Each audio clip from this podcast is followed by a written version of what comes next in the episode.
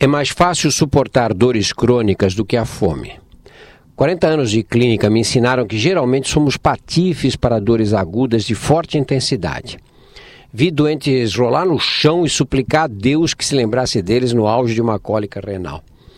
É, em compensação, muita gente convive com dores crônicas na coluna, cólicas abdominais, é, episódios repetitivos de enxaquecas, sem lamentar a sorte. A persistência do quadro doloroso mobiliza reações incríveis nos organismos que sofrem dele. Já com a fome não é assim. Quando a fome aperta, o prazer de estar vivo desaparece. A baixa resistência à fome, quando comparada à capacidade de enfrentar a dor, tem raízes evolucionistas. No melhor estilo darwiniano, num mundo de predadores, quem não consegue caçar é predado precocemente e tem menos chance de deixar descendentes. Como a história da humanidade é uma longa sucessão de epidemias de fome, nossos ancestrais acabaram desenvolvendo alguns recursos para fazer frente às épocas das vacas magras.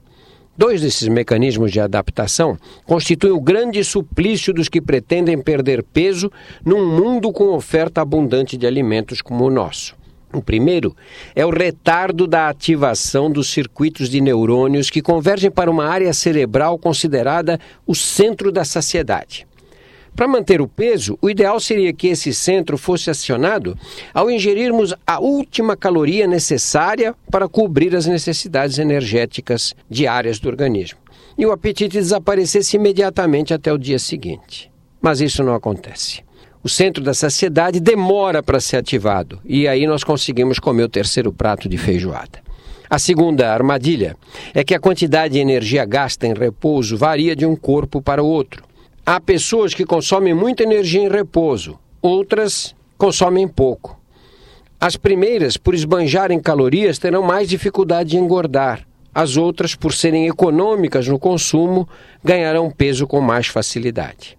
Além de maldizermos nossos pais pelo legado que nos deixaram, aparentemente nada pode ser feito para modificar essa característica genética do equilíbrio energético individual.